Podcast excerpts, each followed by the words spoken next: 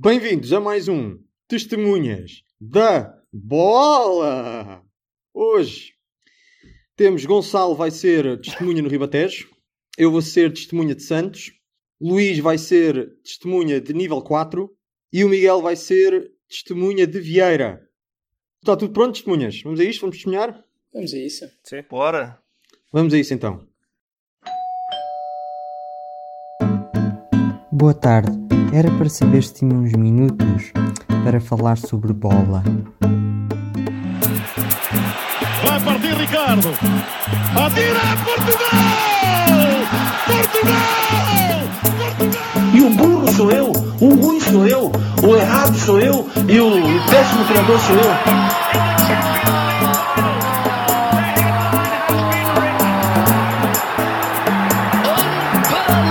Bom jogador é aquele que joga bem sempre e põe os outros a jogar. E um, jogador, um bom jogador é aquele que normalmente joga bem. Ele Ronaldo, obrigado. Esse jogador vai ser o melhor jogador chinês da atualidade. Porquê? Porque se vem o melhor jogador chinês para aqui, vai vir charters todas as semanas de 480 pessoas.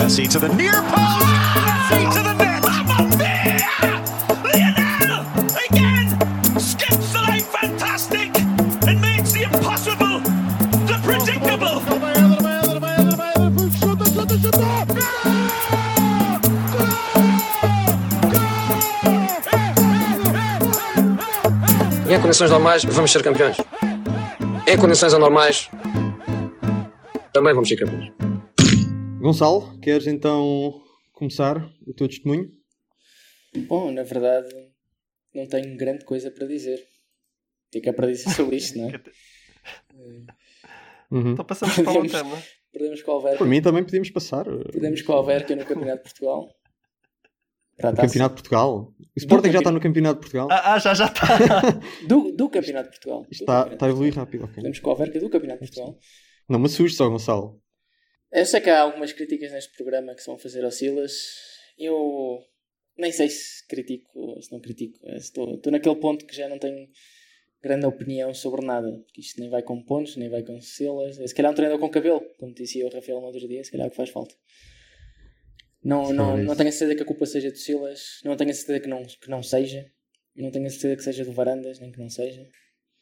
Já estás perdido. Eu- Já estás mesmo a entrar estou, numa. estou completamente perdido. Aliás, eu tinha vários temas para falar nesta, nesta semana, mas não tinha cabeça nem estado psicológico para isso, então trouxe só, trouxe só o tema do Alverca e por favor, E pronto. façam os vossos Eh, comentários. Então, como Sportingista, sinto-me obrigado a fazer o, o primeiro comentário. Posso avançar? Força. Que eu, apesar de tudo, ainda tenho alguma, alguma força dentro de mim para, para me indignar um bocadinho com o sucedido, com o que aconteceu no Ribatejo, no, no estádio do Alverca, onde o Sporting perdeu. Estádio do Alverca, que eu não sei, não sei como é que se chama, mas que suponho que no futuro se irá chamar Estádio, o estádio Pedro Mantorras, já que foi ali que esse grande símbolo do futebol mundial deu os primeiros passos ah, durante cerca de uma época. Isto foi acho uma que piada já- referente ao estádio Cristiano Ronaldo. O ouvinte, o ouvinte percebe, Gonçalo. O ouvinte percebe, ok? O, o ouvinte é, é inteligente. Ahm, acho que Sou não é preciso estar a explicar. ouvinte, se o ouvinte ouvir isto daqui a um mês, Mas, não vai mas o. Gonçalo, mas o Gonçalo não. Eu não quero estar a explicar estes, eh, estas pequenas alfinetadas. Muito bem, continuando. Pronto, o Sporting perdeu. Ah, felizmente por um lado, infelizmente por outro, acho que não há muito a dizer desta derrota. Porquê? Porque o Sr. Silas achou por bem aproveitar este jogo com o Alverca para rodar uma equipa. Uma decisão que. Quase, quase a equipa toda, atenção.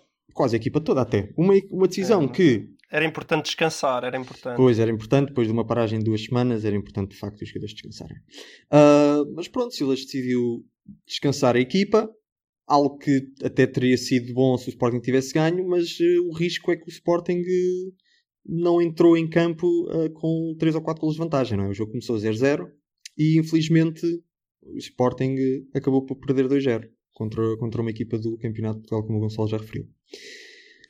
E o que é que há a dizer? Pronto, não sei. Dizer, Silas achou por bem rodar uma equipa numa fase em que a equipa do Sporting está claramente afetada psicologicamente depois de uma série de maus resultados.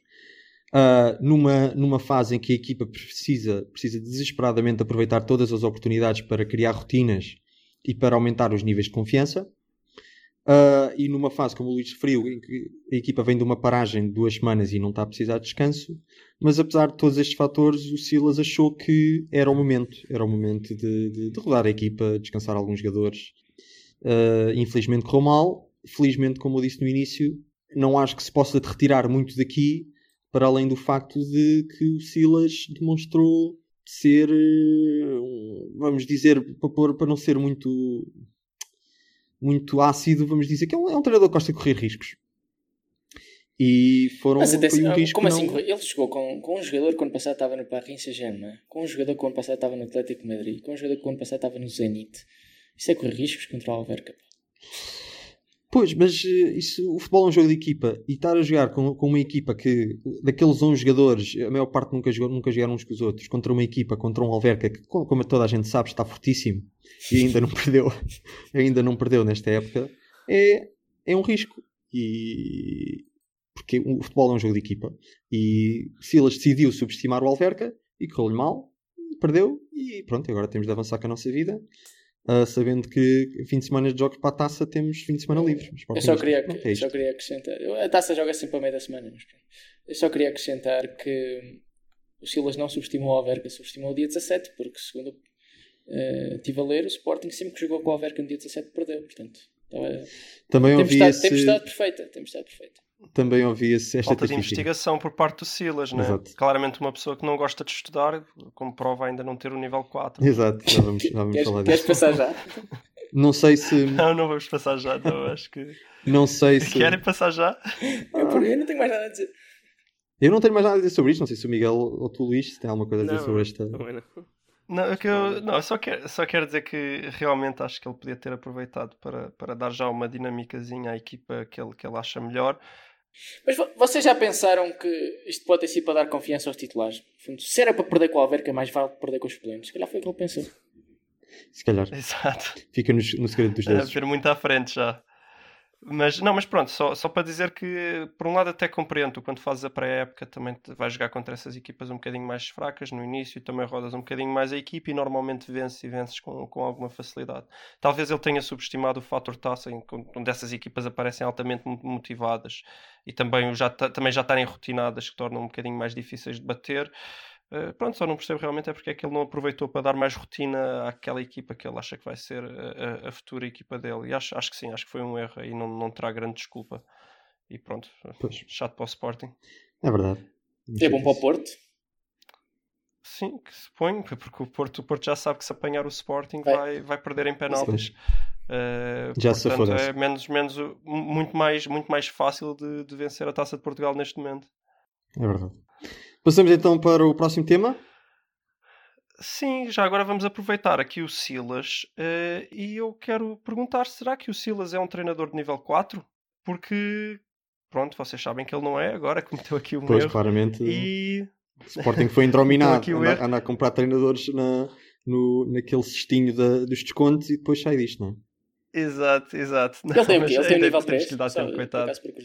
Tem o nível 13 e acho que vai poder concluir o nível 4. Uhum. Não percebi, acho que é em dezembro, não percebi se é dezembro deste ano ou dezembro do, do, do próximo Uhum. ano. Mas queria falar sobre essa polémica, porque tivemos aqui a Associação de Treinadores a arrasar o Sporting, a, a classificar como ridícula e inaceitável a decisão do Sporting de contratar o Silas. Isto já foi há umas semanas atrás, Uhum. quando, quando isso aconteceu. E eu tentei perceber porquê. Normalmente, quando alguém, quando alguém critica algo, normalmente explica. Explica porquê. Eu não gosto porque. E a Associação de Treinadores não o fez. A Associação de Treinadores simplesmente disse que era ridículo e deu exemplos como um estudante eh, não pode exercer medicina. Portanto, a única justificação deles é um estudante, no caso do Silas, uma pessoa que ainda não sabe nada de futebol, não pode eh, exercer futebol. Posso, E posso só fazer uma pergunta e- por- por desconhecimento? Faz. Eh, havia essa polémica quando ele estava no Belenenses? Não. Curioso, não é? Sim, isso, isso foi um dos- um- uma das questões apontadas pelos Sportinguistas, que parece que há uma certa perseguição, digamos assim, porque agora é o Sporting e isso já é um caso. Quando ele estava no, no Belenenses não, não era um caso. É, também é mais fácil bater no Sporting agora. É, é normal. Sim, daí dá mais visibilidade, Sim, não é? Mas, mas pronto, eu, eu- a minha questão também é uma, é uma questão relativamente rápida. É o que é que pode justificar um, um treinador Não, não, não poder treinar sem, sem um nível 4 na Primeira Liga. Qual é que é a razão que pode estar por trás disso? Se é que há alguma. Já que, já que a Associação de Treinadores não argumentou, uh, se há alguma forma de nós os podermos ajudar e fazermos a argumentação por eles. Uh, eu tenho as minhas ideias, não sei se um de vocês quer começar por comentar isto e, e eu depois. Eu acho que era interessante ouvir primeiro a tua opinião. Completo. porque- Pronto, então Para tu sabes a minha opinião, nós já falámos sobre isto, nós enquanto economistas acreditamos que, que o mercado que o mercado trabalha sozinho, não é? Na maioria dos casos, a menos que haja uma falha de mercado. Ah, ou seja, para dar um exemplo muito rápido aos ouvintes, o, o mercado vai trabalhar quase sempre e vai encontrar o seu equilíbrio normalmente, eh, excepto em situações em que o mercado é incapaz de verificar que há um problema. Digamos, por exemplo, na saúde, questões de externalidades. Não é? O mercado poderia arranjar um equilíbrio em saúde, mas iria se esquecer que ter pessoas mais saudáveis faz com que eh, depois toda a. hum, A sociedade funciona faz melhor, com sim. que a sociedade funcione melhor, sim, sem, sem, sem querer entrar em muitos detalhes. É melhor, é melhor Eh, não aborrecer o E eu aqui. Exato, é melhor não aborrecer. Mas eu aqui não vejo, eh, no caso do futebol, não vejo nenhuma falha de mercado. Eh, há aqui este argumento de um estudante não pode exercer medicina. Ok, eu, eu compreendo isto. Se um estudante for exercer medicina, ele ainda não tem o conhecimento completo, pode pôr em causa a saúde do paciente, que pode, pode, pode morrer, ou, ou- ou se não for tão drástico, pode, pode ter eh, a sua saúde a piorar. Ok. Agora, porque é que um estudante de treinador não pode exercer eh, enquanto treinador? Porque a equipa pode Mas perder? repara que eu percebo a analogia. Ele ainda não sabe treinar Como? a dor. Ah, exatamente, exatamente. Pois, eh, tem- mas aí, aí, aí precisa do Abel Xavier para, para lhe dar umas aulinhas. Mas pronto, mas, é, mas é, é isso, não compreendo, porque o pior que pode acontecer é que a equipa perca. Mas se a equipa perde, nenhuma, se, se é um treinador que não sabe treinar, faz com que as equipas percam, nenhum clube o vai querer contratar. Isto é especialmente gritante ao nível da Primeira Liga, ainda mais gritante ao nível dos maiores clubes de Portugal, como são, por exemplo, o Sporting, o Porto e o Benfica. Porque é que o Porto há de ir, ir contratar um incompetente? Eh, Isto não, não cabe na minha cabeça. Então, se o problema é, ah, cuidado, o Porto pode contratar um incompetente, estão preocupados que o Porto contrate um incompetente? A sério? Primeiro, o Porto não vai fazer. Não, não- quer dizer, já fez. Mas, Diz, diz, diz Mas- o Luís mas- que é Santos de Lopetegui. Sim, sim, já fez, já fez. Mas quer dizer, não é, não é suposto. Não é suposto. E não, e não, não, não é para isso. Se um treinador for realmente bom sem qualquer curso, é realmente bom sem qualquer curso, vai subir, vai mostrar ao mercado que é bom e o mercado vai, vai, vai querê-lo. Os clubes vão Sim. contratá-lo. Mas eu acho Se que... ele for mau, o mercado trata do Porto fora.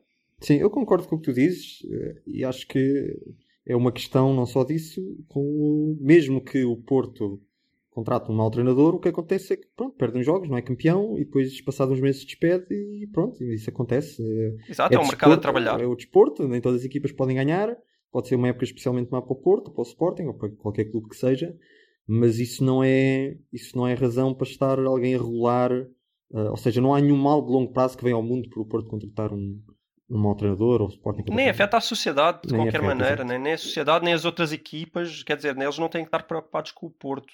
Pois, Não, claro que não nos afeta Claro enquanto que não. sociedade. Não, não há uma externalidade. Então, não há uma falha de mercado. A minha opinião sobre isso, no que toca a estes, estes, este tipo de restrições à entrada em, em mercados, é que normalmente este tipo de restrições surge quando quem já está dentro da profissão tenta criar essas barreiras para ser mais difícil quem vem, difícil quem vem de fora entrar e competir. Ah, e dá-me a ideia que. Sim, para se valorizar, claro. Exato, para hum, solidificar o seu lugar na profissão. Hum, e pronto, eu acho que é para isso que isso serve, porque eu realmente não vejo, não vejo razão. Não sei, Gonçalo, não sei o que é que tens a dizer sobre isto. Eu tenho. Assim, eu, obviamente estou de acordo com o bottom line que vocês estão a contar. Eu, eu- eu sou um economista que nunca tem uma opinião tão economista. Tento sempre ver as coisas de um ponto de vista mais prático. Mas estou 100% de acordo. Eu, aliás, eu nem sequer percebo o conceito de haver um curso de treinador de futebol. Nem sequer percebo. Ah, eu Porque. percebo que haja, mas. Não, aí, aí eu percebo, é para alguém que queira Claro. Não é? Está bem, mas não obrigatórios. Há cursos, quer dizer, como, como eu me vou. Ah, como eu exato, é, posso mas ir isso é o que nós estamos a dizer. Google Analytics. Mas não preciso disso para ter um Exato, é emprego. o que- É, Claro. Exato, Gonçalo, mas esse é o nosso ponto. É, não, é, não é contra os cursos de futebol. Claro que eles têm, o- têm, o seu, têm o seu próprio mercado, cá está. Os cursos de futebol têm o seu próprio mercado. Não deveriam ser obrigatórios. Eu acho que a formação, a formação serve para aprender, quando é preciso aprender, e acima de tudo serve num caso de medicina ou, ou direito. Eu percebo que não possas ter um advogado que não tem um curso de direito, ou não possas Uhum. ter um médico, porque há uns certos standards que se têm que cumprir. Há um certo conhecimento que tem que ser obrigatório. Agora, para te- e, por exemplo, o preparador físico de uma equipa de futebol tem que ter um curso de medicina. Isso é óbvio. Agora, o Guardiola é um dos melhores treinadores do mundo porque tirou o curso. Eu nem sei se ele tinha o curso logo quando começou na primeira. No, ele, ele saiu quase dos não, jogadores. Não tinha, Já não é? não tinha, exatamente. Não, não percebo porque é que existe esse curso. Eu acho que o que o Rafael disse faz algum sentido. Pode ser uma barreira de entrada a outros professores. E, e tem outra. Eu até acho que tem uma. Se calhar uma externalidade negativa. Que é. Oh. Se baixares o nível de competitividade, tem. Não, não. Pronto, também. Mas nem sequer estava a falar disso. Eu queria dizer é. Vamos ter os treinadores portugueses todos a tirar o curso no mesmo sítio. Aprenderem as formas tradicionais de fazer as coisas. Vai eh, bloquear algum tipo de inovação. E o que nós queremos é treinadores que venham fazer coisas diferentes. Que venham inovar. Um Jorge Jesus, um Mourinho, um Guardiola. Cada um no seu estilo diferente. Ou um Klopp. Não queremos treinadores que vão aprender aquilo que têm que fazer nos treinos. Eu, eu- eu não, não aprecio ter que haver um Uhum. curso de treinador. E porque, porque aliás, a, a grande parte dos, dos treinadores que vêm dos jogadores, eu, não sei qual é a porcentagem, mas se calhar metade dos treinadores foram antigos jogadores, ou até mais. E esses o que vão aplicar é toda a sua experiência. Não vão treinar Uhum. com base em qualquer curso que tiraram, acho eu. Que é provavelmente muito mais importante até que o curso, não é? Porque ninguém tem um curso a ser treinado pelo Guardiola, imaginem. Até poderia haver alguma espécie de, de uns cursos, ou obrigatoriedade de saber certas coisas, coisas básicas, se calhar, de medicina, de esforço, esforçar o músculo. Para os treinadores também terem noção de que não podem exagerar em certas coisas. Porque no fundo, apesar de haver um preparador físico na maioria dos clubes, se calhar clubes mais pequenos que nem sequer têm, ou que está part-time, e os treinadores também têm que ter uma certa noção. Eu percebo que isso pudesse ser obrigatório, Sim. e curso, uma espécie de Sim. primeiros socorros ao futebolista, uma coisa assim do género. Mas não percebo do ponto de vista Mas, técnico não, ou é, mas tático. isso não, é, não são cursos da dimensão que lhes pedem. Não, claro, claro, claro. Eu- eu- Isso eu percebo até que, que existam, não é? Porque eles estão a liderar homens e estão a treiná-los. Até faz sentido haver uma certa obrigatoriedade de certos conhecimentos. Básicos, mas não, Sim, na parte técnica já tática. viste, eu, eu não sei, eu não sei se tu já viste, mas por exemplo, neste momento tu precisas de 12 anos de educação para te inscreveres no curso, porque o curso deve ser público e obriga-te a escolaridade mínima obrigatória. Uh, não sei se tu já viste, mas tu vais ter aulas de desde didática no desporto, psicologia no desporto, pedagogia no desporto, aprendizagem, em desenvolvimento motor, várias coisas. Ou seja, eu uh, re- realmente há, há aqui coisas que eu, que, eu, que eu não sei até que ponto é que podem ser úteis. Acham que o Jorge Jesus, como é que ele contigo. passou psicologia no desporto, por exemplo? Exato, quer dizer. Tinha exato.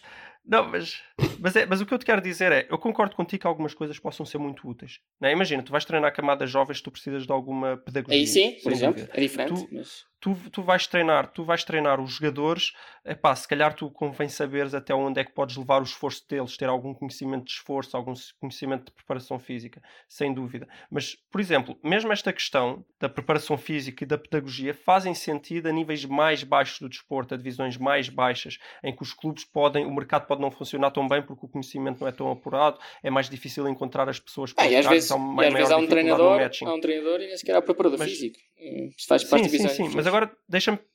Mas vamos só pensar ao nível da primeira divisão, por exemplo, vamos pensar ao nível de Porto, Benfica e Sporting. Não faz sentido em nenhuma destas dimensões. Mesmo nas camadas jovens, obviamente o Porto não vai contratar um, um treinador que não tenha um mínimo conhecimento de esforço, de, de preparação física. Não vai contratar um treinador que não tenha um mínimo de conhecimento de pedagogia. Isto não vai acontecer. E se quer contratar um, um treinador que não tenha isso, vai obrigá-los a tirar o curso. Imaginem, quando quer um ex-jogador, quer que fique lá no clube, porque gosta muito desse ex-jogador, vai obrigá-lo a tirar o curso. Sim, não precisa de ser a associação a, a obrigar isso. Exatamente, não precisa ser obrigatório. Ou seja, a nível alto, nos níveis mais altos, é onde eu acho que isto faz menos sentido, porque é onde o mercado vai trabalhar melhor. A níveis mais baixos, ainda percebo que isto possa ser muito importante para garantir. Mas eu, por exemplo, até um percebo, eu de até percebo o ponto que, que, haja, que haja um certo controle nas camadas jovens. física. Porque aí estás a falar da Sim, vida sim, de miúdos claro. e tal. Eu até percebo que existe. Agora, a nível Exato. profissional, Concordo. Exato, não, não, não. É aí, é aí que eu quero chegar.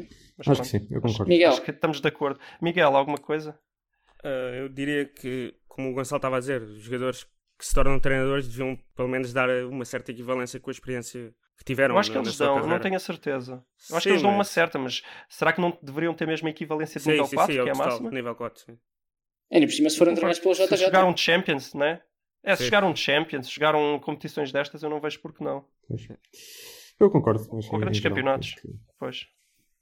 nesta parte da equivalência ao nível 4, acho que é uma boa ideia. Sim. Miguel Luís, fechado o tema? Tens mais alguma coisa Eu para acho que está concluir? fechado. Não, acho que não vale a pena ir muito mais, mais longe nisto. Acho que dissemos mais ou menos tudo o que tinha que ser dito. O Gonçalo pegou aí nos pontos importantes, Sim, portanto acho que sim. É um tema que de vez em quando surge. Eh, e, portanto, Uhum. é importante deixar também a nossa opinião. E só, só para acabar, acham que o Porto, ou- nem o Porto, mas mesmo uma equipa mais, mais baixa, vamos falar do Moreirense, por exemplo, uma coisa assim, vão contratar um treinador porque foi o melhor do, do seu curso? Não. Acho que isso nem sequer é fator, não é? Não. Provavelmente não. Provavelmente não. Eu dei os exemplos de Porto Sporting e Benfica, mas quer dizer, aplica-se à primeira divisão inteira, que já são equipas muito E a grande parte da segunda divisão. Pois. Sim, A não ser que estes cursos comecem a oferecer uma cadeira de como ganhar equipas do Campeonato de Portugal. Aí eu acho que devia ser obrigatório. Ah, mas tirando isso, Ei. acho que não. Ok, fica então fechado o tema, o tema do nível 4. E vamos passar para, para outro treinador que terá um nível 4 defensivo, mas acho que deve estar para aí no nível 2 ainda ofensivo, que é o senhor engenheiro Fernando Santos. Ah, É, mas não foi o que mostrou neste. Hum, pois, também Foi não, ao contrário. Pois não, pois não. Agora, foi- nível foi defensivo. ao contrário, não- nem ao contrário foi, coitado, mas enfim. Mas pronto, vamos então falar do, dos Jogos de Portugal que aconteceram no, no fim de semana passado. Assim, rapidamente, acho que também não há assim muito para dizer, há um bocadinho. Mas pronto. O que aconteceu é que Portugal ganhou o Luxemburgo, também era melhor, não é? E perdemos com a Ucrânia, o que, apesar de tudo, não tem muitas consequências, mas ainda tem algumas consequências. Ah, ou seja, a qual- a qualificação ainda é provável, resta Portugal ganhar os jogos que faltam contra equipas que também são de, são de nível fraquinho. Luxemburgo e Lituânia. Exato. Portanto, por aí não se, não se comprometeu grande coisa, mas, por exemplo, já não seremos cabeça de série no, no sorteio para no sorteio de grupos do, do, Euro. Isso é mau. Se isso é Eu acho mau, que é bom. pronto, há, há quem ache que Portugal, Portugal se esmera mais quando Ele joga contra. melhor. É. Pois, sim, mas depois quando, quando calha a Alemanha ganhas uma vez em 10. Eu, chamem-me chamem antiquado, eu preferi ser cabeça de série. Mas isso já lá vai, já não, já não parece Não, mas eu nem sequer falava disso. Eu falava que nem todos os primeiros, nem todos os cabeças de série são se calhar a melhor equipa às vezes. Ah, certo, claro que não, mas, Ah, eh, não, mas nem estatisticamente, sempre, mas acho. estatisticamente Eu não olhei é às classificações, mas eu acho que desta vez sim. Pois, Não. acho que sim. A Mas França pronto. está em segundo, Um, por exemplo. Hum, certo. E a Turquia está em Certo, primeiro nesse grupo. Portanto, estatisticamente eu acho que era melhor ser cabeça de série, chamem-me antiquado. Falando então dos jogos, e quando eu digo dos jogos, quer dizer do jogo, porque é o jogo com a Ucrânia que interessa, o jogo com o Luxemburgo não interessa muito a ninguém. O que acontece é que, como nós já referimos aqui, a defesa não esteve bem, o que é, o que é, não é normal para uma equipa do- orientada pelo Fernando Santos, mas que se explica um bocado pelo, pelo pendor ofensivo que esta equipa tenta, tenta pôr no jogo, porque tem de facto elementos lá à frente que tornam importante a posse de bola e, e precisam e gostam de ter posse de bola e gostam de mandar no jogo, mas que depois fazem com que a defesa fique um bocadinho mais descompensada. E o que acontece é que foi esse- esse- essa descompensação que se notou, com o Pep já a envelhecer, que não está tão entrosado com o Rubem Dias, ah, com uma defesa também ali com o Nelson Smith, que não, não tem assim tantos minutos na seleção, e não tendo um meio campo mais... E, e um Rafael proteger mais- Guerreiro que não, que não joga lateral exceto na Pois, seleção exato, há, há exato, dois exato. anos. Pois. Também, também. Ahm, e o que se passou é que Portugal, como não, não joga em bloco baixo, porque de facto a jogar contra o Luxemburgo ou mesmo contra a Ucrânia, é- Portugal tem de tomar a iniciativa do jogo, ah, tem de jogar num bloco mais alto e depois a defesa tem de, tem de aguentar algum contra-ataque do adversário. E esta defesa não parece estar talhada para isso. E Fernando Santos também não parece ser um treinador que consiga, consiga treinar a equipa para. Acaba, acaba aí, consiga treinar. Pronto, lá está. Ah, para esta realidade, dá a ideia que Fernando Santos é um jogador, é um jogador, Fernando Santos é um treinador, é um treinador que gosta de jogar à defesa, mas sempre, num, sempre em bloco baixo, sempre, sempre a, a não correr riscos. E quando tem nas mãos uma equipa como tem agora, que não faz sentido jogar assim, em virtude dos jogadores que tem e da, e da qualidade dos, advers- dos adversários, o que parece é que a defesa não está assim um bocadinho a tremer. Não ajuda ao facto de Fernando Santos ter também continuado a insistir em alguns dos seus meninos, como João Mário, João Motinho, e voltou a chamar André Gomes, e pronto. Assim, um bocado. O João Moutinho tem Um jogado bocado. bastante bem em Inglaterra. Epá, certo, claro que tem, mas pronto, mas. Mas noutra dinâmica também, se calhar. Talvez. Mas quando tem outros jogadores. Eu queria tem lançar aqui um- uma dúvida Sim. polémica. Vocês acham que essa falta de equilíbrio defensivo que se notou nestes dois jogos tem a ver com a ausência do William Carvalho?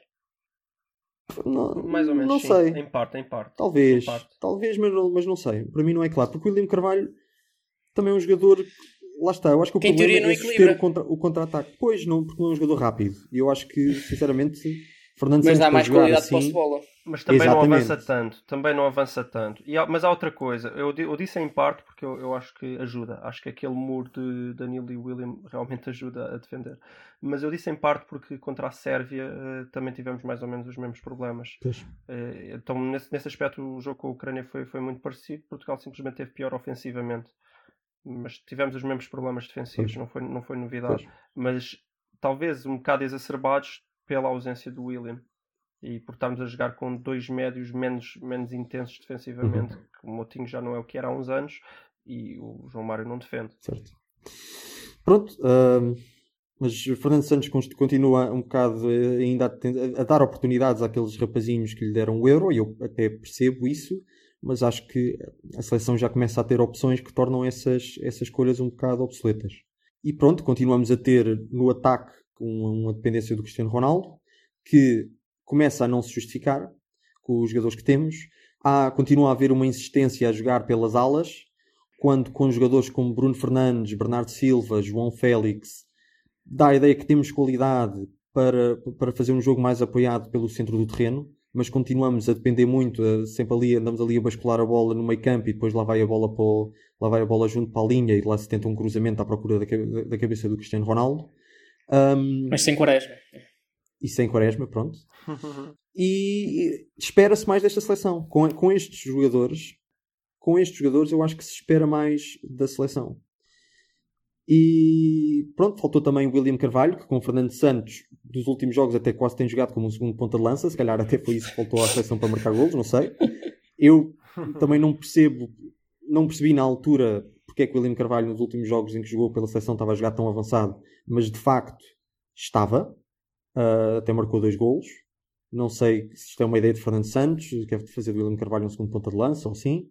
Uh, Cuidado, Félix. Cuidado do João Félix. Mas a verdade é que Fernando Santos parece não ter ideias ofensivas para pegar nestes jogadores que têm uma, uma qualidade inquestionável e pô-los a jogar futebol. Portanto, a conclusão é que Fernando Santos parece não ter mãos para conduzir este, este Ferrari, que é uma expressão que já no, no futebol se tem tornado bastante, bastante Neste comum. podcast. Exato. Mas pronto, mas é impossível despedir um treinador que ganha o Euro sem antes ele ter uma muito má prestação. O problema é que eu receio que essa muito má prestação esteja a chegar e seja daqui a uns meses no, no Talvez Euro. não. Talvez não. Talvez não, talvez Temos não. E que se, lá está, se se tivermos muito. sortes, sorte, seremos qualificados, teremos um grupo acessível e depois os jogadores, pela sua qualidade, com o tempo, se começarão a, a entender como é, que, como é que devem jogar. Ah, a questão Mas, é que não- é difícil não nos apurarmos para os oitavos de final, quase. Não sei, vamos ver, não sei, eu já não digo nada. Se às vezes há hecatombes e não. Sim, mas é difícil. Pois é. Sim, é difícil. É- Passam quatro é, terceiros é, em seis grupos. Somos campeões da Europa. Eu gostava de entrar para o europeu com, ah, com mais confiança do que aquilo com que estou a ficar neste momento. Ah, estou a perder confiança. tens, confiança tens que pensar jogadores. que isto é em crescente. Mais vale entrar mal.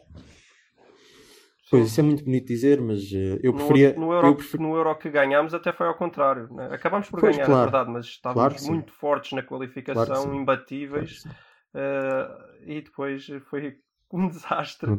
a nível exibicional, um desaire exibicional, né? que vocês gostaram Uhum. muito. Eh, no entanto, fomos campeões europeus, olha, perfeito. Mais uma vez, chamem-me antiquado, mas eu preferia ver a seleção a jogar bem já. Como, como é a que- Inglaterra. Tu gostavas de ser a Inglaterra. Não, não, não necessariamente, mas pronto. Mas pronto, é isto que tenho a dizer sobre, sobre a seleção. Gostava então de, de ouvir o que é que têm a dizer. Bom, eu não vi os jogos. Então não posso comentar muito detalhadamente. Então, mas eu estou aqui a comentar que- com uma pessoa que não viu os jogos. Não. E- e- mas era exatamente o que eu ia falar. Eu queria aproveitar, já que não posso comentar os jogos, para lançar uma crítica à UEFA. Este formato de jogos à segunda e à sexta para a seleção, Uhum. à uma da tarde do México, é inconcebível. Porque parecendo que não, vocês acham que este programa já tem muito sucesso, mas eu ainda não vivo disto. Exato. É Mas tu também tens padrõezinhos de vida cá para cima, ó, Gonçalo. Que a mim os, os 5 mil euros chegam bem. Mais opiniões, Miguel, o que tens a dizer sobre, a- sobre as exibições de Portugal? Não sei, por um lado estou um bocado preocupado, mas, mas também acho que já estou habituado a que a qualificação seja sempre um bocado de sofrimento e depois fazemos boas prestações no campeonato. Só, só ganhamos uma vez, mas, mas também Uhum. acontece muitas vezes não ser boa a qualificação e depois chegando à altura do campeonato ah, ser bastante boa. E por exemplo, em Espanha aconteceu várias vezes que ganharam, fizeram uma qualificação, ganharam os 10 jogos e depois chegavam lá e faziam prestações miseráveis. Por isso, de momento ainda não estou muito preocupado, mas vamos ver agora os próximos jogos e, e depois a- os jogos antes do, do campeonato. Só, só ganhamos europeus, percebo. só ganhamos um europeu, mas desde 2000 temos meia final, final, Sim, sim. quartos de final, Sim, sim. Sim, meia depois final, final. bem, sim. Ou seja, Sim. É, estamos sempre bem. nos Sim, mundiais é que é, é mais Sim, escasso. mas a Sim. questão é que, a questão é que esta, eu considero esta, esta equipa que nós vamos levar a este europeu uma das melhores equipas que nós tivemos nestes últimos Sim. 20 anos e Sim. não, não gosto de ver esta equipa a não jogar bom futebol. É, é algo que me chateia. Quando, Sim, era, sim, quando sim, tínhamos lá jogadores medíocres, Sim. ah, pronto. Mas, mas o que eu queria dizer é que nos últimos 5 europeus perdemos sempre com o campeão, exceto quando perdemos com a Alemanha, que foi a final. Ou Uhum. seja, Exato. temos sido muito competitivos. E, Pois, temos, mas a e história vamos não ser, joga, e vamos ser. A história não joga. Sim. Mas pronto. Sim, deixem-me deixem só acrescentar para concluir, para concluir o tema que sim, eu tenho alguma confiança também. Eu acho que o Fernando Santos, eh, eu já vos disse isso, vocês não concordam, mas eu acho que ele era o treinador perfeito, ou pelo menos quase perfeito na altura, na altura em que foi para a seleção. Tinha, tinha menos qualidade, tinha, claro, tinha Cristiano Ronaldo, tinha qualidade à frente, mas não sei, não, não tinha ali tanta qualidade para jogar bem e ele implementou aquela tática grega dele e, e a coisa eh, resultou de forma perfeita. Uma tática grega. Eu até vos tinha dito. É, eu até vos tinha dito quatro meses antes que Portugal ia ganhar o Euro. Depois, quando o Euro começou e eu vi Portugal a jogar, deixei de acreditar nisso. Mas, mas eu, eu, eu gostava muito do, do- eu, eu gostei muito do trabalho que o Fernando Santos fez para aquilo que ele tinha disponível. Agora, é, é- é a mesma questão. É que andámos a falar de eh, Simeone, Sérgio Conceição, Fernando Santos, treinadores um bocado mais defensivos que quando, quando têm a matéria-prima para jogar um futebol de ataque, um futebol super dinâmico, falta qualquer coisa.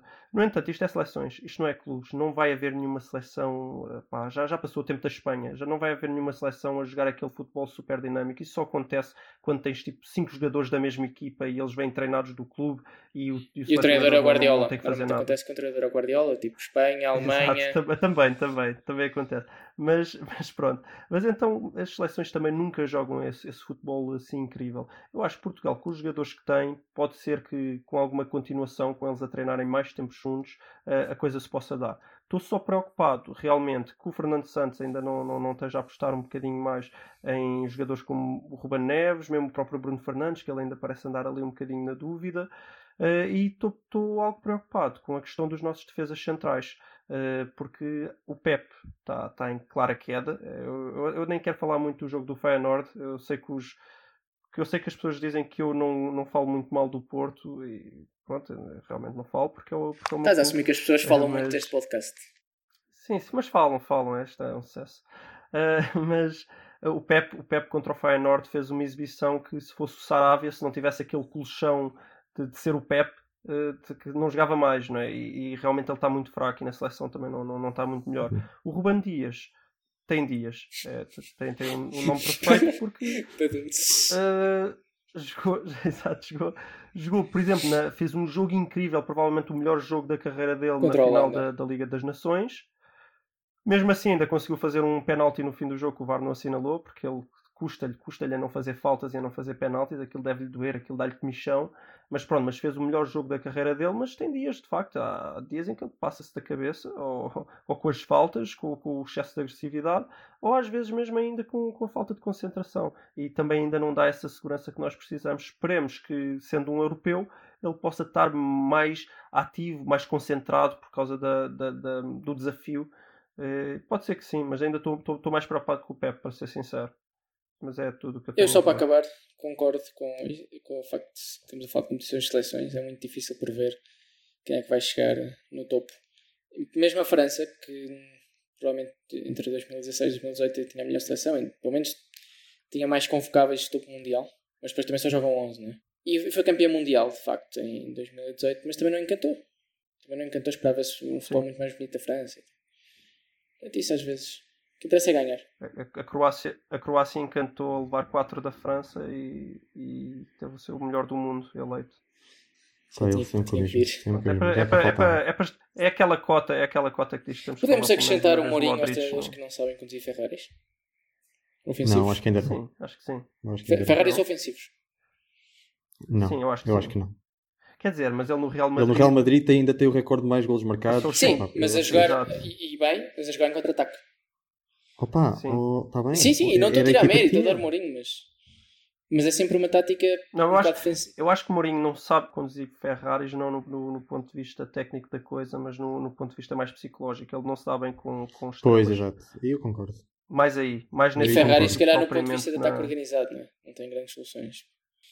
Mas sim, Isto é outra discussão. Sim. Isto é É outra outra discussão. discussão. não Eu é? só, É, achei não curioso. que Não é estamos para a agora. É. Sim. E pronto, e falta um tema. É o tema do Miguel. Miguel, fala-nos.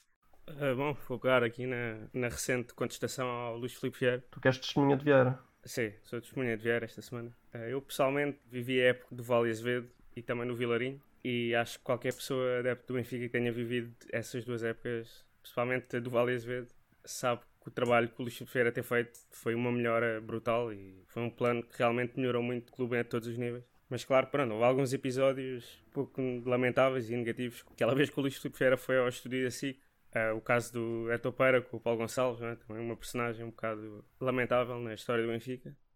Luís Filipe Vieira a chorar agora- no programa da, Cristina, da Cristina. Isso é Vi- lamentável. Não, pensei que era esse que era lamentável. Não, não. Isso é um tema pessoal dele, do pai dele também. Não, não vou entrar por aí. Mas pronto, queria pegar aqui um bocado no, naquele discurso de um sócio que fez, que, que pelo que eu vi não foi exatamente o discurso que, que levou a outro ato, ato lamentável do Vieira, que foi eh, aquela exaltação em meter-se e supostamente apertar o pescoço a um sócio. Como Costa. Mas foi um discurso que muita gente aplaudiu e, e teve algumas críticas, algumas um bocado forte com o presidente do Benfica. O rapaz, o sócio que fez o discurso, fez algumas críticas, não sei se vale a pena tocar em muitas, porque acho que as Não, principais... mais, acho as que- mais, as que achas mais Enumera as principais também, para, pode haver algum espectador que não tenha visto. Sim.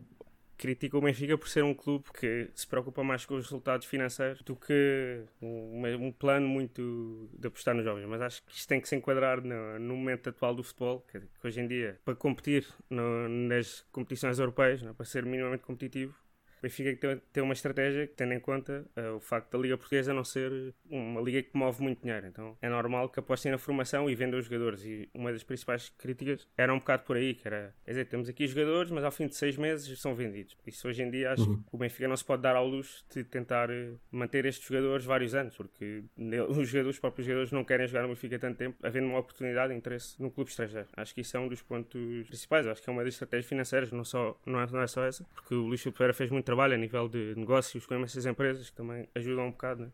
Supostamente dos 300 milhões que o Benfica tem, ah, dizem que 90 milhões tem a ver com transferência, ou 100 e pouco milhões. O resto tem mais a ver com, com vários negócios e estratégias. Isto era uma das principais críticas do, do rapaz. E falava um bocado de a prestação do Benfica na Europa. É verdade, nos últimos anos foi lamentável, como falámos há dois programas atrás. Mas a verdade é que também não foi tão má desde, desde que está lá o Vieira. E desde essa altura tivemos duas finais e vários quartos de final e meio finais na Liga Europa. Era que também ter em conta isso. O sucesso esportivo da Europa nos últimos anos é verdade que não foi o melhor, mas analisando todo o trabalho desde que está lá o Vieira, não chegando a ser um colosso europeu, é uma equipa relativamente competitiva. E pronto, há também outros críticos que ele se calhar tocou assim muito rápido, mas houve também outros episódios um bocado, um bocado estranhos. Tem a ver, por exemplo, com o caso do CEO do Benfica, o Domingos Soares de Oliveira. Ele, ele falou assim muito resumidamente, mas teve a ver com o casamento da filha dele, que ele meteu nas contas do Benfica, que supostamente ele já devolveu o dinheiro. Mas Sim. esse tipo de situações também são um bocado, Não... Sim, um bocado desse Sim, tipo de sim, situações. E fala também do Benfica andar sempre a vender aos mesmos clubes, não é? Aquele carrossel Sim, do, Jorge do Mendes. Jorge Mendes. É, e para preenchermos, desculpem, disso- só para referir que temos que preencher essa cota também. Sim, Referência de Jorge Mendes, sim. do Jorge Mendes. Sempre aquela figura incontornável. Sim, em Deixem-me só, deixem só pegar aqui. A maioria dos bons jogadores trabalham com o Jorge Mendes. Sim. Sim, Luís. Não, não, eu queria, queria pegar num, num dos argumentos que tu apresentaste, porque resumindo, tu apresentaste coisas como, portanto, meter o dinheiro à frente do sucesso desportivo, a corrupção, ah, falhas na comunicação ou uma certa descoordenação e incoerência.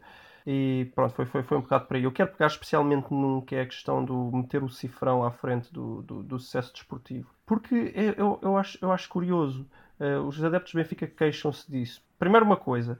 É, é, normalmente as pessoas criticam alguém por meter a carroça à frente dos bois. É a primeira vez que vejo alguém a criticar meter os bois à frente da carroça. Exatamente. Não, é? É- não, não, não, não metas, não metas a estabilidade financeira à, à, à frente. É, primeiro vem o sucesso desportivo e depois é que vem a, a- a- a sustentabilidade financeira. Mas acham o quê? Que vão ganhar a Champions todos os anos e lhes vai pagar as contas?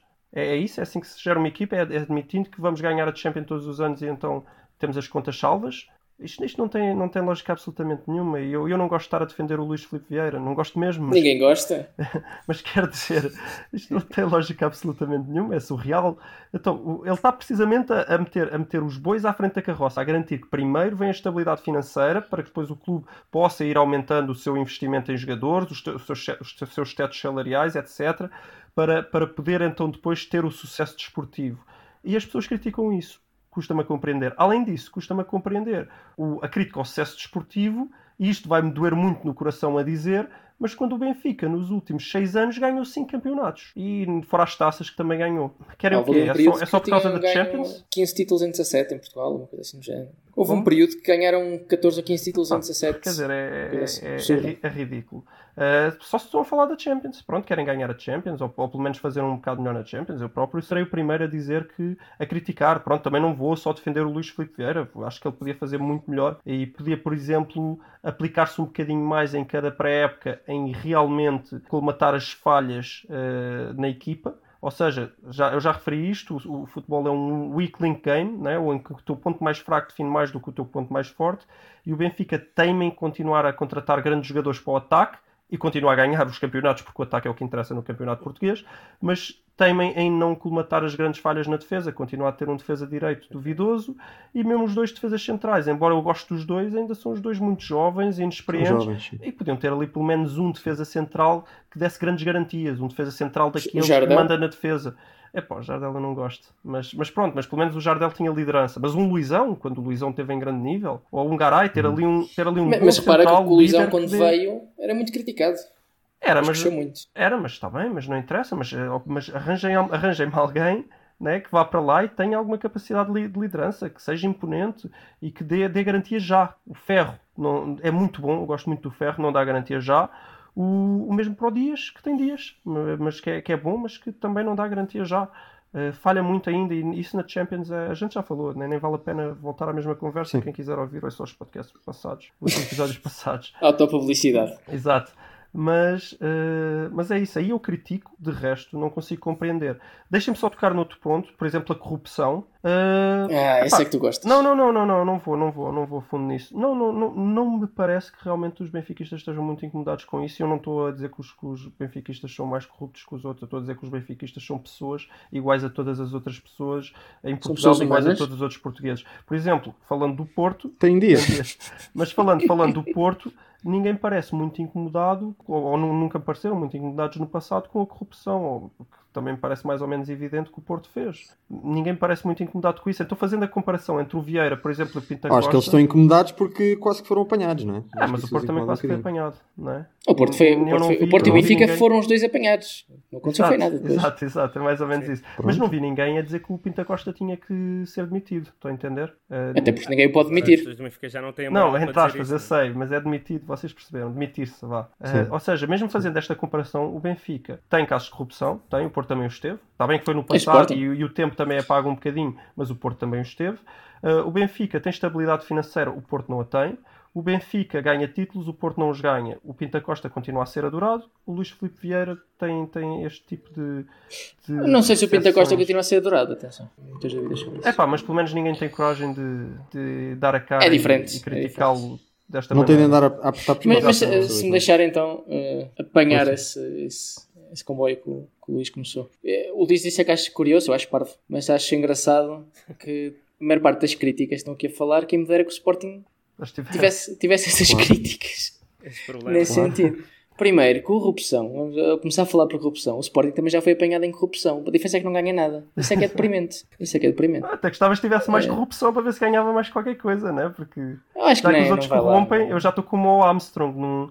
Num, num A corrupção serve para ganhar 5 ou 6 pontos. Se ficas sempre a 10, não vale a pena. Exato, exato.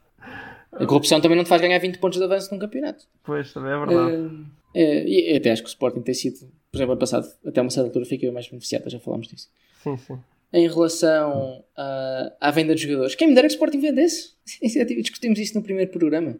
Ah, então sei que já venderam o João Félix por 125 milhões. Mas quem é que no lugar do Luís Filipe Vieira não vendia o João Félix? Só o Varandas. Claro, só varandas, exato. Pá, Sim, vale 180. Oh, yeah, Só, só uma coisa antes que eu me esqueça. Há outra coisa que os adeptos têm que compreender. Tu só vendes os- as tuas pérolas até que não as tenhas que vender. Tu num dia estiveres rico, podes pagar-lhes ordenados milionários e conseguir mantê-los um, mais um animal. mas só vais, só vais passar, de- só vais estar milionário ao nível Real Madrid, se é porque estás a tentar chegar lá. Não, não. Quando não. dominares o mercado chinês, e o americano. Isso não, não, mas agora, sem, sem brincadeiras, é verdade. Benfica É, não. Pode entrar muito Sim, mas a nossa, a nossa liga nunca poderá fazer isso. Não, claro que não. A não ser que haja uma Liga Ibérica e o Benfica compita com o Real Madrid pelo campeonato. Nunca vai acontecer. Pelo menos como. Pá, o Futre queria trazer o melhor jogador chinês. Ninguém quis trazer o melhor jogador E, chinês. e- e- e sabem que está no espanhol, ou estava ano passado no espanhol, assim já não sei, e eh, o espanhol ganhou imenso dinheiro com transmissões na China. Quem? Só por. O, o- o espanhol? Não, não, qual é o nome do jogador? Sei lá qual é o nome do jogador. Tu querias que eu dissesse mal o nome do jogador, mas eu ganhei porque não sei. Certo. Queres concluir, Gonçalo? Tens mais alguma coisa a dizer? Ou... É, eu, basicamente, eu acho que o Luís Filipe Vieira tem feito um bom trabalho em geral no Benfica. Acho que este tipo de discursos, como eu. Tenho outros amigos que são assim também. Mas Benfica, isto não é só ganhar. Agora já estou num ponto, Benfica já não interessa só ganhar. Interessa, interessa o, o que é o Benfica. O que é o, o que é o Benfica? Não interessa nada, por amor de Deus, o que é que é o Sporting, que são entidades. O que interessa é ganhar e festejar os campeonatos no fim do ano. Vá, mas de preferência, Preferência com sem justiça. corrupção. Nós tivemos aqui é, a desvalorizar Tá a bem. corrupção, mas de preferência com justiça. Sim, está bem, mas, mas a verdade é que existe corrupção nos três grandes. Portanto, aí não, não, não vão meter uma grande diferença entre os três. Menos no Sporting, que tem menos dinheiro.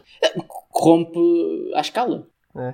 Mas começam com este tipo de discurso, este sentimentalismo de curto prazo. O que interessa é a transparência de não sei o quê. não sei- O que é que interessa que o Luís Filipe Vieira venda os jogadores todos aos Jorge Mendes? Quem me dera outra vez que o Sporting vendesse os jogadores aos Jorge Mendes? Andámos 5 anos contra os Jorge Mendes e onde é que isso nos levou? Eu, eu em teoria, eu sou contra os empresários. Eu acho que os empresários são um, um- certo cancro Sim. um certo cancro no futebol. Mas, ah, se não os podes vencer, juntas-te a eles. Claro, depois vendes por 120 milhões, depois tens que gastar 16 milhões no, no Vinícius. Ah, bem, é um, pequeno, é um pequeno preço a pagar por uma excelente venda. Alguma vez o João Félix ia por 120 milhões não fosse Jorge Mendes? Não. Mas o Benfica já apresentou as comissões, porque, por exemplo, o Porto saiu a notícia que vendeu o Felipe e o, e o Militão e fez metade do dinheiro com, com eles, alguns por, pronto, por várias razões, mas uma delas porque pagou comissões exorbitantes aos, aos fundos, que, que não sei, aos, no aos entanto, intermediantes, eu, aos chamar- não, não, aos vi, não sei se apresentou as contas, mas Pois. não sei se apresentou as contas. Mas mesmo que pagues comissões todas as transferências, vais vender muito mais e vais fazer muito mais dinheiro. O Benfica estabilizou as contas. Isso é, isso é um dado adquirido dos últimos Mas já, mas já agora um anos. tema, um tema para o futuro, porque é que, porque é que os, estes serviços de intermediação são tão caros? O que é que eles fazem ali? Devem fazer algum milagre. Alguém deve ter tido que explicar ao Atlético de Madrid quem era o, o, o João Félix, não é? Porque não sei, não, não percebo como é que esses serviços de intermediação, ou o Militão, esses serviços de, de- de intermediários, como é, que- como é que isso pode ser tão caro? Mas pronto, fica só, fica só no ar. Isso é uma espécie de corrupção É. entre os clubes e os empresários. A questão é que que os, os empresários obrigam-te a pagar uma certa porcentagem destes, destes jogadores que não precisam propriamente de empresário para depois estarem ajudarem-te com todos os outros negócios que são mais complicados. Eu acho que é isso. Posso? O que eu quero dizer, ah, e isto fazendo uma nota inicial, concordo com vocês que isto, para, um- para os ouvidos de um sportinguista, este tipo de críticas ao Luís Filipe Vieira e ao rumo que o Benfica tem levado nos últimos anos são um bocado São facadas. não é? Porque estão a gozar connosco. Pronto, é claro. Mas pronto, mas ah, temos, de, temos um bocado de mudar o, mudar o mindset e pôr-nos no mindset de um benfiquista e, e perceber que o nível de exigência é outro. E eu acho que quando se faz esse exercício, eu tenho alguma simpatia para com os benfiquistas e para com as críticas que tenho ao Luís algumas delas, outras não tanto. Mas eu acho, e apesar de concordar com vocês no geral, eu acho que há margem para fazer ajustes. Ah, vocês, vocês dizem que Não, mas claro que há. Vocês dizem nós que estamos a tem- tem de avaliar se um pôr trabalho geral do Presidente, que foi bom. Pronto, ok, ok. Eu acho que não há, não há, não há razão para uma contestação tão, tão ácida, mas acho que há espaço para críticas.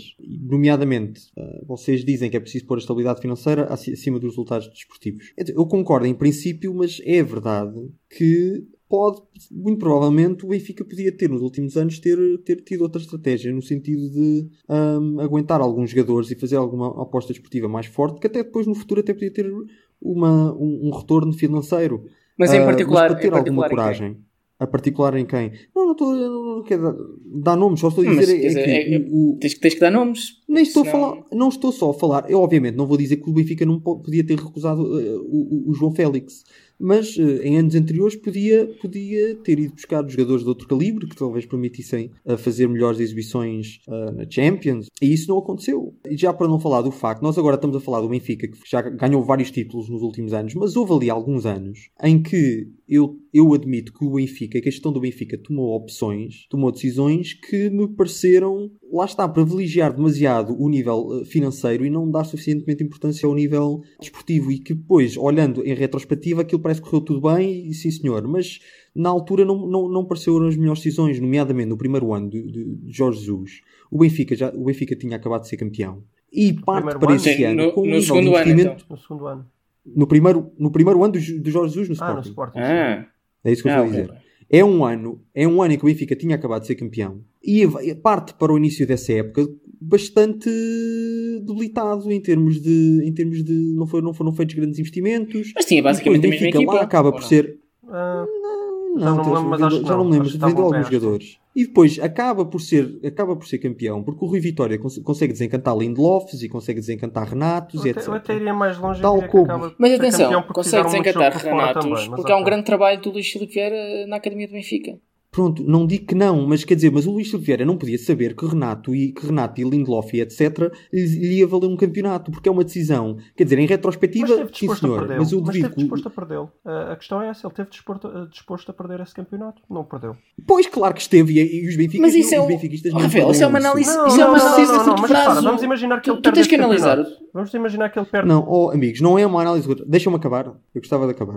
Eu estou a dar o exemplo de uma época, e tal como dei o exemplo dessa época, posso dar o exemplo da época passada, onde o, onde o, Benfica, onde o Benfica também eh, ganha muito também com a ajuda de um João Félix que vem da academia eh, e que também não sabia Mas o ano que, passado que, ia, não que ia foi. valer os pontos valeu. o ano passado houve investimento, houve bom trabalho. Houve. E o João Félix já lá estava. Houve- É não, não- o problema do ano passado, quase não ser campeão, era apenas Rui Vitória. Pronto. Eu só, eu só quero dizer que houve algumas épocas onde o Benfica não os benfiquistas sentem que o Benfica não investiu aquilo que devia ter investido ah, para assegurar que ia ser campeão. E eu acho que os benfiquistas ainda não perdoam a Luís Filipe Vieira ter perdido a chance de ter o Penta. Essa é a única falha. mas eles essa é a única que o- falha para mim. Eu acho que, mas exemplo, os benfiquistas, acham que é, os benfiquistas acham que é uma, uma falha grande. Mas essa é, mas essa Eu é grande, percebo, mas essa é grande. Eu acho que o tricampeonato, Pronto. se o Benfica tivesse perdido esse campeonato, era, era mais ou menos irrelevante. O Tetra e o Penta, acho que são dois anos em que o Benfica tem que fazer um esforço extra para, para garantir apenas um legado, a história, só para garantir a história. E aí sim eu, vou ser- eu sou o primeiro a apontar, a apontar esse grande erro do, do Luís Filipe Vieira, porque no, no Penta tinha que ter investido mais na equipa, tinha que garantir que trazia Pois. o Penta para casa e ele não fez. Mas lá está, mas eu estratégia. acho, eu acho que essa não foi, eu acho que essa não foi a única época em que os benfiquistas sentem que o, que o clube devia ter prestado mais e não apostou.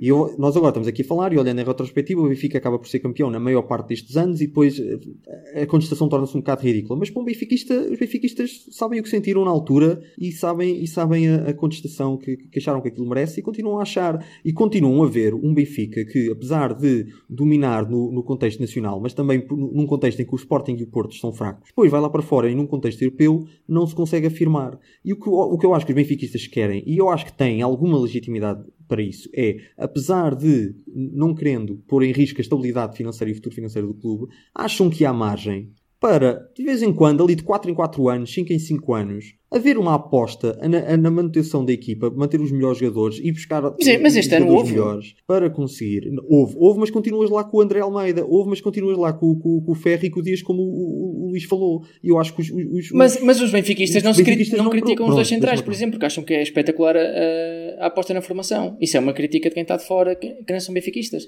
Em algum desses anos que tu estás a dizer o Benfica partiu com um plantel inferior a algum outro, a outra equipa? Em nenhum. Em Portugal, não. Em Portugal, não. O, o Luís Filipe Vieira não que- foi o presidente que, que- que investiu em Saviola, que investiu em Amar, que investiu em Jiménez, que foi, foi bem caro, mesmo agora o Ramírez. Tomás, etc. Ramírez.